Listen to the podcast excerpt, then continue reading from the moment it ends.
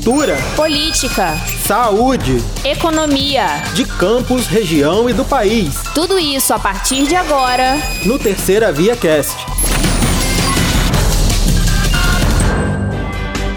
As principais notícias do dia você fica sabendo a partir de agora, comigo, Tiago Gomes. E comigo, Gabriela Lessa, aqui no Terceira Via Cast desta sexta-feira, dia 1 de abril de 2022 em portaria conjunta publicada no Diário Oficial desta sexta, o Instituto Municipal de Trânsito e Transporte, o IMTT, e a Secretaria Municipal de Educação, Ciência e Tecnologia de Campos determinaram as concessionárias e permissionários do Sistema de Transporte Público Coletivo de Passageiros do município a obrigatoriedade de aceitação dos certificados estudantis. Os documentos deverão ser aceitos mesmo que os alunos não possuam uniforme escolar. Na última quinta, o jornal Terceira Via trouxe uma reportagem com denúncias sobre a falta de uniformes escolares em unidades da rede pública municipal de ensino. Entre as considerações feitas na medida desta sexta, que vale tanto para ônibus quanto vans, os órgãos reconhecem o problema. O Tribunal de Justiça do Rio de Janeiro negou liminar aos 13 vereadores oposicionistas de Campos dos Goitacazes para dar continuidade à votação para a mesa diretora da Câmara Municipal. A decisão é do desembargador Luiz Henrique Oliveira Marques, da 11ª Câmara Civil. Os parlamentares entraram com um recurso chamado agravo de instrumento no TJ após liminar ser negada pelo juiz da Terceira Vara Civil de Campos, Leonardo Cajueiro. Pela decisão do TJ, fica mantida a anulação da votação que elegeu Marquinho Bacelar, do Solidariedade, presidente para o biênio 2023-2024. Ainda sobre a Câmara, o presidente do Legislativo de Campos, Fábio Ribeiro, do PSD, conversou com a reportagem do Terceira Via na manhã desta sexta sobre a sessão extraordinária para discutir a reforma da Previdência que aconteceria às 10 horas desta sexta, mas que foi suspensa. O prazo para a implementação do sistema complementar para quem recebe acima do teto foi encerrado na última quinta-feira, dia 31. Fábio disse que pretende incluir o tema na próxima sessão ordinária, na terça-feira da semana que vem, dia 5. No último dia da janela partidária, o vereador Bruno Viana anunciou sua saída do União Brasil e filiação ao PSD, partido do prefeito Vladimir Garotinho e do presidente da Câmara, Fábio Ribeiro. A cerimônia de filiação acontece na tarde deste sábado, no Sorro Residência, em Campos, com a presença do presidente estadual do partido e prefeito do Rio de Janeiro, Eduardo Paes. Na Câmara, Bruno vem integrando a bancada de oposição ao governo de Vladimir. As unidades de castração de cães e gatos, os castramóveis, seguem o cronograma de cirurgias em Campos dos Goitacazes por meio do Centro de Controle de Zoonoses, o CCZ.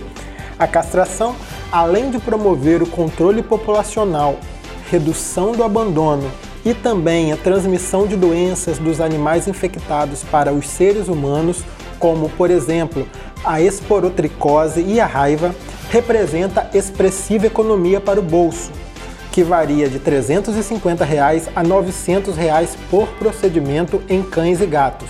Estes valores são cobrados em clínicas veterinárias particulares em campos, o agendamento deve ser feito pelo site do CCZ no endereço cczcampus.com.br.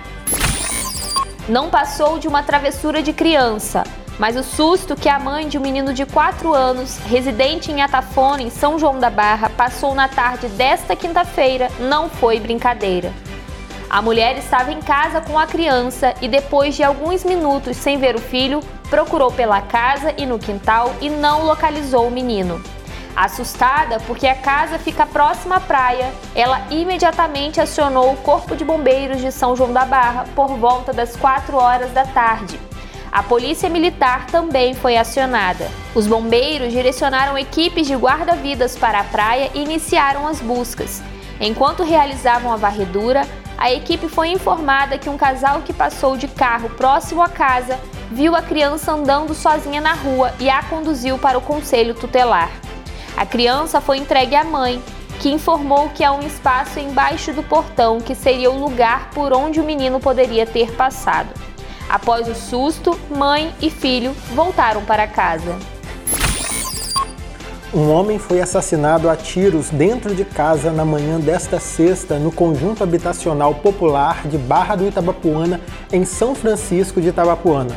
É o segundo homicídio registrado no município nas últimas 24 horas. Segundo informações da polícia, a equipe chegou à residência e a vítima já estava morta na porta de entrada. Até o momento, ninguém foi preso pelo crime. Autoria e motivação ainda são desconhecidas. O caso é investigado pela centésima quadragésima sétima Delegacia de Polícia de São Francisco de Itabapuana. As reservas provadas de petróleo aumentaram 11% no Brasil em 2021, segundo o Boletim Anual de Recursos e Reservas, divulgado pela Agência Nacional de Petróleo, Gás Natural e Biocombustíveis. Também houve aumento de 14,3% no volume relativo ao somatório de reservas provadas e prováveis, e de 19,8% no somatório das provadas, prováveis e possíveis em comparação com os dados de 2020. O Ministério Público do Estado do Rio de Janeiro lançou nesta sexta a campanha informativa nas redes sociais junto à imprensa com o objetivo de conscientizar e alertar a população fluminense sobre as consequências causadas pela disseminação de fake news, principalmente durante o período eleitoral. A iniciativa é da Coordenadoria de Comunicação Social e do Centro de Apoio Operacional das Promotorias Eleitorais. No total, a campanha será composta por mais de 30 postagens que serão veiculadas de uma a duas vezes por semana em todas as redes sociais oficiais da instituição até o dia 1 de outubro, véspera do primeiro turno das eleições. Ao longo desse período, os posts da campanha serão identificados pela hashtag oficial MPRJ contra fake news. O Brasil terá Sérvia, Suíça e Camarões pela frente no grupo C da Copa do Mundo deste ano. O sorteio foi realizado no Centro de Exibições e Convenções de Doha, no Catar, país sede da competição que será disputada entre 21 de novembro e 18 de dezembro deste ano. O dono da casa fará o jogo de abertura do Mundial contra o Equador. A seleção de Tite estreará diante dos sérvios no dia 24 de novembro, uma quinta-feira. Quatro dias depois, em uma segunda-feira, encara os suíços.